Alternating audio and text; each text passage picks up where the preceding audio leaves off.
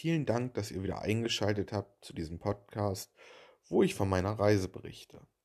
Vorweg nochmal, wer uns auf Instagram folgen möchte, findet uns dort unter nikos.vanlife.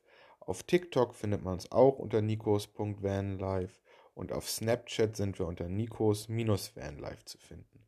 Auch da würden wir uns freuen, wenn ihr da mal vorbeischaut und dort würdet ihr noch viel, viel mehr von unserer Reise erfahren. Ich hatte mich bei unseren Freunden schon mal erkundigt, wer uns helfen würde. Es gab aber noch keinen Termin, da wir uns erstmal noch auf den Ausbau konzentrieren wollten und dies zu einem späteren Zeitpunkt machen wollten. So, die Zeit verging und meine Freundin baute immer weiter den Transporter aus. Ich war ja nun als Invalide nicht fähig mitzuhelfen. Allerdings gab es dann den Punkt, wo meine Freundin am Strom noch was machen musste. Da sie vom Strom gar keine Ahnung hatte, weil ich das komplett alleine gemacht hatte, hatte ich dann gesagt, ja, ich kümmere mich um den Strom. Ähm, mittlerweile bin ich meine Schiene am Bein los gewesen und bin auch seit drei Tagen meine Krücken los gewesen, so dass ich mich auch einigermaßen bewegen konnte. Nur mein Finger war noch geschient. Wir hatten auch zu diesem Zeitpunkt schon März, April ungefähr. Ja, ich habe mich an den Strom begeben. Hinten im Kofferraum unterm Bett ist nämlich unser Stromkrams und habe dort dann ein bisschen gewerkelt. Währenddessen hatte ich mit Merle eine kleine Meinungsverschiedenheit, weswegen Merle in die Wohnung gegangen ist und ich das beenden wollte. Ja, als ich dann aus dem Transporter aussteigen wollte hinten, passierte es. Knack, knack, knack. Und schon wieder. Das Bein war kaputt. Ich merkte, wie es nach innen rotierte. Es tat höllisch weh. Mein Handy war natürlich nicht griffbereit, das lag vorne. Also habe ich geschrien, um Hilfe. Außerdem hat es extrem geschmerzt. Dann hat ein Auto endlich angehalten und hat dann auch den Rettungsdienst abgeholt. Ja, ich lag da also mittlerweile mit dem Gedanken, hoffentlich ist nicht noch mehr kaputt gegangen. Ah, es hat so weh getan. Ja, der RTW kam, die Scham war groß. Wer war es? Wieder die Kollegen. Ja, wie sollte es auch anders sein? Ne, warum sollte ich in dem Fall auch einmal Glück haben, dass äh, mich mal Fremde abholen? Ich bittete die dann noch das Handy von vorne zu holen und hatte dann Merle angerufen, habe gesagt, dass ich schon wieder im Krankenwagen lieg, dass sie bitte draußen alles zusammenräumen möge und das Auto wieder einpacken würde, da ich jetzt auf dem Weg bin ins Krankenhaus. Sie war natürlich erstmal wieder geschockt aber sie kennt es ja von mir nicht anders. Also ich meine, ich bin ja regelmäßig im Krankenhaus, lasse mich so hobbymäßig gern mal operieren. Dadurch ist das für sie schon fast Gewohnheit geworden, würde ich sagen. Naja, im Krankenhaus angekommen, wurde das wieder geschient.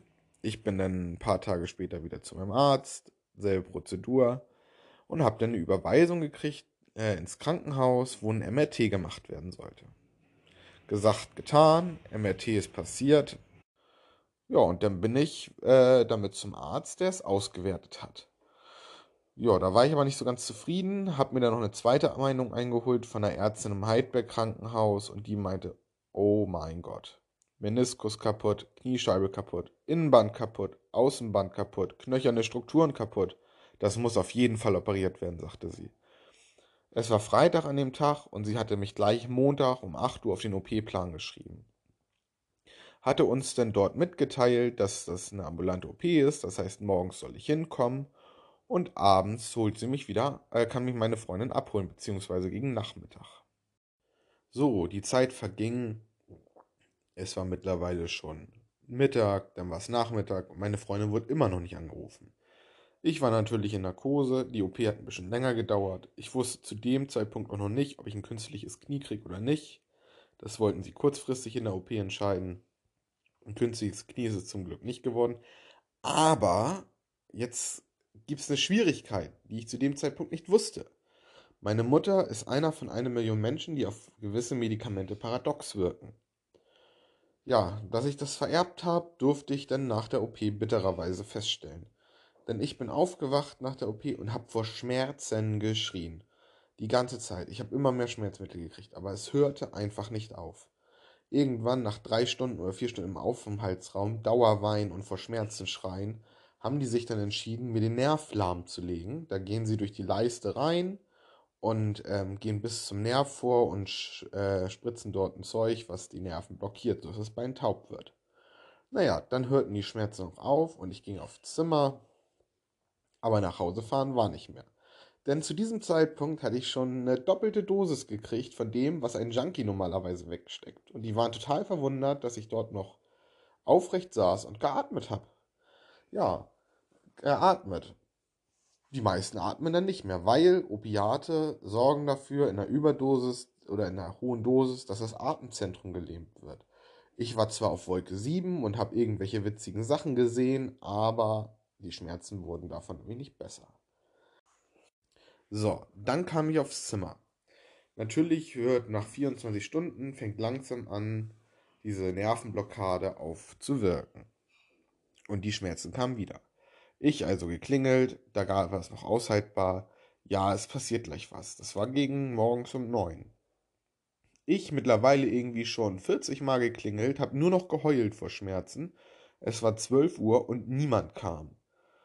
Außer, dass immer mal wieder Opiate nachgespritzt wurden. In einer ziemlich hohen Dosis. Ich hatte mittlerweile Morphin drin, Fentanyl, Dipi, Ketanest und Dormicum. Das sagt jetzt vielleicht nicht jedem was, aber das sind alles Mittel, die die Schmerzen nehmen und einen eigentlich sedieren sollten. Ja, gegen 16 Uhr kam dann meine Freundin, ich immer noch am Heulen. Äh, mein Zimmernachbar war schon völlig verzweifelt. Und dann kamen die Ärzte endlich rein. Ja, dann haben die versucht, punktuell nochmal das ein bisschen zu betäuben, was aber auch nicht geholfen hat. Also ging es wieder in den Aufwachraum, den Nerv blockieren. Diesmal sollte es mit einer Pumpe passieren. Das heißt, dass ähm, dort ein Schlauch beim Nerv sitzt und ich kann manuell an der Pumpe immer raufdrücken, alle 20 Minuten, damit es blockiert bleibt. Ja, gesagt, getan, ging ich da rein. Man bedenke, dass ich eigentlich nur eine ambulante OP haben sollte und am selben Tag wieder entlassen werden sollte.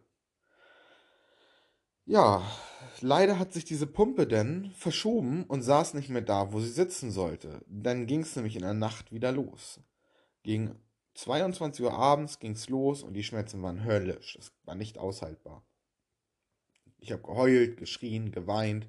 Das hat das Krankenhaus nur leider nicht interessiert. Die haben nichts gemacht. Irgendwann gegen vier kam dann endlich meine Ärztin, hat gesagt, ja, hat mir ganz viel versprochen. Sie sagte, ja, die Schmerzen kriegen wir weg, kein Problem. Sie hat mir Schmerzmittel gespritzt, es ging nicht weg und der war ihr Satz, ja, dann können wir jetzt auch nichts mehr machen. Ich dachte mir in dem Moment nur Danke für nichts, weil ihr könnt euch das nicht vorstellen. Ich glaube, ich habe in meinem ganzen Leben noch nie solche Schmerzen gehabt. Und ich habe echt schon viel erlebt und viel an Schmerzen gehabt, gerade durchs Eishockey. Aber das war unerträglich. Naja, am Tag haben sie an mir wieder, durch, sind die wieder durch die Leiste rein, haben nochmal den Nerv lahmgelegt am Mittwoch hieß es denn gegen Mittag, dass ich nochmal operiert werden soll und dass ich bitte nichts mehr essen und nicht mehr trinken soll. Die wollten nämlich nochmal nachschauen, ob im Bein nicht doch irgendetwas ist. Ja, also habe ich nichts gegessen, nichts getrunken und die Zeit verging. Es wurde 16 Uhr, 17 Uhr, 18 Uhr, 19 Uhr. Dann kamen irgendwann die Ärzte rein und sagten, ich werde doch nicht mehr operiert. Dann habe ich mein Abendbrot gegessen und auch was getrunken, war natürlich schon ziemlich durstig ja, eine Viertelstunde nachdem ich alles gegessen und getrunken habe, kam der Arzt dann doch rein. Sie werden doch heute noch operiert. Um 23 Uhr. Sagte ich, ja wie? Ich habe jetzt was gegessen und getrunken. Hm. Okay, sagte er. Naja, er sagte, wir operieren trotzdem. Okay. Gegen, dann gegen 22 Uhr sagte er mir dann, wir operieren doch nicht mehr. Die Schmerzen waren mittlerweile wieder so, dass ich nur noch geheult habe und geschrien habe vor Schmerzen. Und gegen 3 Uhr nachts war es dann soweit, da kamen sie rein und haben mich dann notoperiert im Heidbeck Krankenhaus. Also notoperiert in Anführungsstrichen. Ähm, ja, diese OP ging zweieinhalb Stunden. Am nächsten Morgen bin ich aufgewacht, hatte gar keine Schmerzen mehr.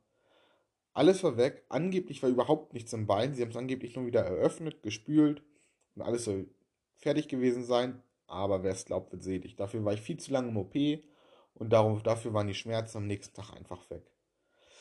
Ja, meinen Krankenhausaufenthalt habe ich sehr, sehr negativ in Erinnerung dadurch. Aber seitdem weiß ich, dass Opiate bei mir keine schmerzlindernde Wirkung haben. Ich bin zwar auf Wolke 7 und habe irgendwas von Luftschlössern erzählt und viel geschlafen, viel von mir hin halluziniert, aber eine schmerzlindernde Wirkung haben Opiate leider nicht bei mir. So, dann musste ich bis Freitag noch im Krankenhaus bleiben und Freitagnachmittag bin ich dann entlassen worden. Aber jetzt saß ich da, wieder auf Krücken, wieder mit Schiene, Finger war auch noch geschient. Transporter lief natürlich in der ganzen Zeit nicht weiter, weil Merle sich auch sehr viel Sorgen gemacht hat. Und ja, es war noch viel Arbeit für uns. Wir hatten mittlerweile Ende März, Anfang April wahrscheinlich schon. Ja, wir hatten schon Mitte April, denke ich mal. Merle baute dann weiter aus. Mittlerweile war dann die Küche fast fertig. Ähm, die Sitzbank war mehr oder weniger fertig. Und die Zeit verging einfach. Ich saß in der Wohnung, hab ein bisschen Netflix geguckt und hab dann äh, langsam angeklopft bei unseren Freunden, wie es aussieht mit dem Umzug.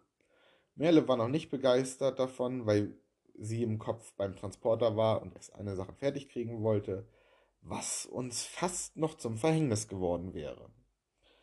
Mittlerweile waren wir zwei Wochen vor dem Auszug. Nein, gar nicht. Eine Woche vor dem Auszug. Und ich rief schon mal Freunde an. Zwei Stück, meine besten, Nino und Niki, die sollten schon mal ein bisschen die Schränke mit abbauen, weil Merle allein konnte das nicht. Ich war ja nun äh, Vollinvalide mehr oder weniger. Also brauchten wir Hilfe. Gesagt, getan, es war Wochenende, Freitag kamen die und geplant war eigentlich, dass sie von Freitag auf Samstag ein bisschen bei uns die Schränke abbauen. Und das war's. Man bemerke, es ist eine Woche noch gewesen, bis wir ausziehen mussten keine Sachen gepackt, die Schränke noch äh, aufgebaut und alles und es ist auch noch nichts ins Lager gefahren worden, was wir uns gemietet haben. Nämlich ins Lager fahren wollten wir das Wochenende darauf eigentlich. So, das Schränke abbauen hat dann doch länger gedauert als gedacht. Das hat bis Montag gedauert, äh, zu dritt und ich als stiller Zuschauer. Ich hatte ein bisschen Kartons gepackt in der Zwischenzeit aber ich merkte schon, oh mein Gott, mit der Zeit wird's knapp. Wir haben uns dann entschieden, nicht bis zum Wochenende zu warten mit, dem Trans mit den Sachen einlagern, sondern das schon vorher zu machen. Mitte der Woche haben wir dann die Sachen rübergefahren mit ein paar Freunden, wo glücklicherweise dann auch noch ein paar helfende Hände mehr kamen. Ähm, es wurde allerdings sehr, sehr eng. Leider bei dem ähm, Umzug ist einer meiner sehr guten Freunde mit einem Privatauto in unseren Transporter reingefahren, was unserem Transporter nicht geschadet hat, aber leider einen sehr, sehr, sehr, sehr, sehr großen Schaden an dem Mini gemacht hat, was uns furchtbar leid getan hat, weil die sind ja gekommen, um uns zu helfen. Da muss sowas denn echt nicht sein.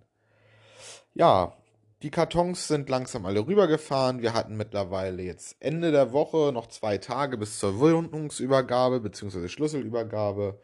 Und Nino ist zum Glück da geblieben.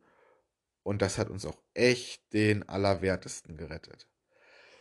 Wäre Nino nicht gewesen und Niki natürlich auch, dann wären wir niemals pünktlich zur Schlüsselübergabe fertig gewesen. Denn den letzten Strich haben wir ihr werdet es nicht glauben, fünf Minuten gemacht, bevor die geklingelt haben.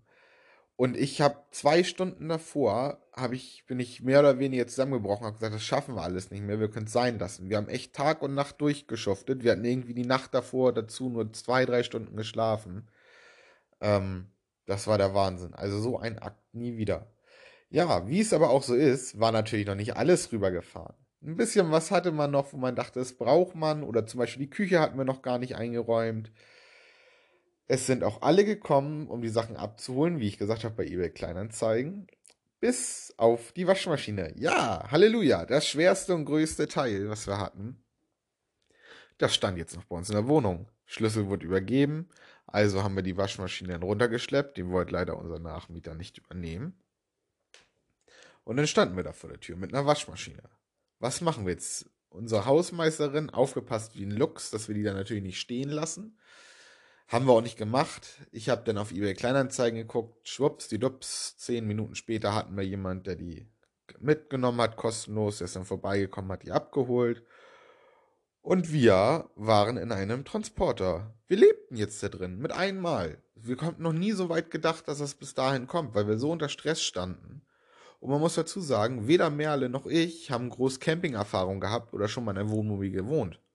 Der Transporter war immer noch nicht 100% fertig ausgebaut. Und zu allem Überfluss war der bis unter die Decke vollgestopft mit Kartons. Also man konnte sich da drin nicht bewegen. Was auch meine Schuld war, weil ich habe nämlich gesagt, das brauchen wir noch und das können wir noch unterbringen im Transporter. So hatten wir natürlich viel zu viele Sachen, weil die konnten wir nicht alle unterbringen. Es passte gar nicht.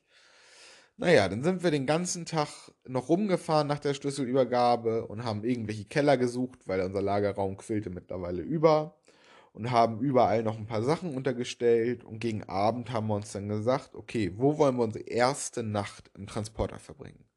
Heiligenhafen, das hört sich doch schön an. Dort haben wir einen schönen Stellplatz rausgesucht. Unser Transporter war immer noch voller, als er sollte, aber äh, zumindest war er einigermaßen begehbar. Also haben wir uns auf den Weg gemacht. Aber nach einer halben Stunde Fahrt sagte ich dann zu Merle, puh, ich kann nicht mehr, ich bin so müde, willst du noch fahren? Und sie sagte, kein Problem, ich fahre noch ein bisschen. Kurz nachdem wir gewechselt haben, wurde Merle dann aber auch so müde und wir hatten uns auf den Rastplatz gestellt und haben dann gedacht, okay, ruhen wir uns hier doch einen Augenblick aus, eine Stunde. Bett haben wir hinten drin. Es sollte aber auf keinen Fall eigentlich unsere erste Nacht werden. Die erste Nacht sollte was Besonderes im Transporter werden. Naja, wir haben uns dann hingelegt.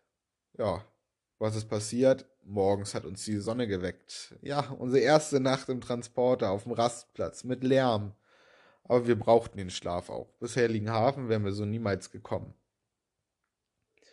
So, dann sind wir weitergefahren, sind an den Stellplatz gefahren, wo wir hin wollten. Unser Transporter natürlich noch völlig übermüllt. Dort angekommen haben wir uns dann entschieden, lass uns noch mal alles sortieren. Was brauchen wir wirklich? Lass uns die Schränke vernünftig packen. Also hat Merle ein bisschen draus, drinnen ausgeräumt und ich habe draußen ein bisschen sortiert. Ja, da haben wir dann nochmal so vier Kartons, glaube ich, ungefähr ausgemistet, die noch eingelagert werden sollten. Aber jetzt kommt der Hammer. Ich war ja auf Krücken und tatsächlich wir haben eine Krücke auf der Reise verloren. Ich brauchte zwei Krücken und entweder uns hat jemand geklaut in Heiligenhafen, wie die am Transporter stand, oder ich habe sie irgendwo stehen lassen. Mit einmal war einfach diese verflixte Krücke weg. Und ich stand da wie so ein Krüppel mit nur noch einer Krücke. Ja, es war super nervig, super schwierig und bis heute wissen wir einfach nicht, wo diese Krücke geblieben ist. Naja, wir haben dann die Sachen alle wieder eingeräumt hatten natürlich immer noch viel zu viel und sind dann die ersten Tage so ein bisschen in Deutschland, also im Norden hin und her gefahren, haben uns ein bisschen besichtigt, da ist aber nicht viel Neues passiert und sind dann erstmal nach Hause gefahren wieder, weil ich ja regelmäßig meine Arzttermine zur Nachuntersuchung hatte. Dort haben wir dann auch die aussortierten Kartons äh, eingelagert, aber wir hatten immer noch viel zu viel Kram und der Transporter war auch immer noch nicht fertig. Und der Termin 1. Juli, wo wir losfahren wollten, rückte auch immer näher. Allerdings war uns da schon klar, dass wir den Termin wahrscheinlich nicht einhalten können, wegen meiner ganzen Nachuntersuchung am Knie. So sind wir immer wieder im Norden ein bisschen hin und her gefahren, haben irgendwie acht, neun Mal in der ganzen Zeit ausgemistet, bis wir denn das Equipment hatten, was wir auf die Reise nachher später auch mitgenommen haben. Was leider immer noch viel zu viel war, aber das haben wir erst später festgestellt, wie wir schon weiter weg waren und nichts mehr einlagern konnten. Die Zeit verging, die Arzttermine wurden immer weniger und wir hatten uns mittlerweile natürlich gut belesen, dass man in Deutschland eine Nacht wild stehen darf. Nein, das ist falsch. Man darf in Deutschland nicht wild stehen. Man darf aber die Fahrtüchtigkeit wiederherstellen und dafür darf man sich 24 Stunden auf einem Ort aufhalten, solange man nicht Camping betreibt. Camping ist, wenn man Stühle rausholt, Markise ausfährt und, und, und.